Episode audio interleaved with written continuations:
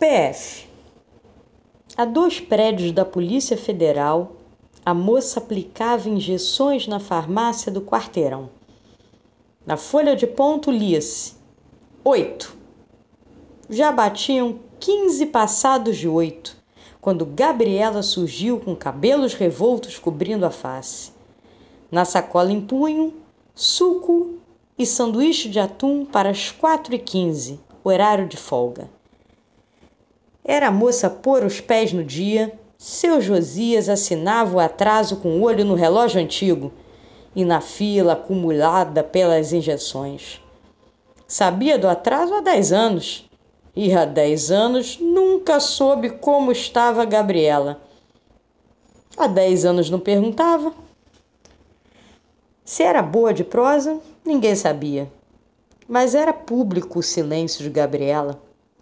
Entrava, corava pelo atraso, despejava as sacolas enquanto mal vestia um jaleco velho e, sem olhar quem era, sussurrava: O senhor primeiro?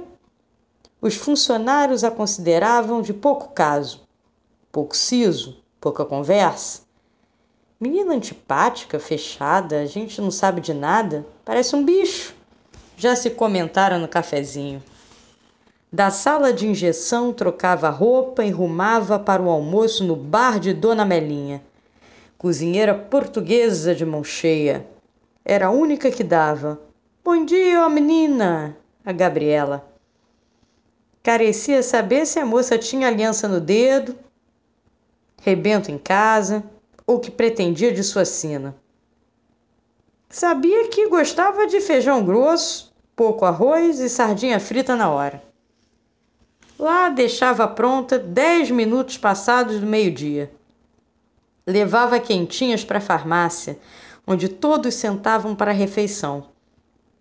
Mas Gabriela precisava de ar e era tomando sua fresca, admirando a amendoeira, que agradecia o tempero à dona Melinha. A portuguesa viúva via a solidão da moça. Gabriela deixava a caixinha e ganhava um olhar que vinha da cozinha, onde se ouvia barulho do azeite na frigideira. Era de lá que vinha o olhar que havia, como se vê uma filha e se torce por ela.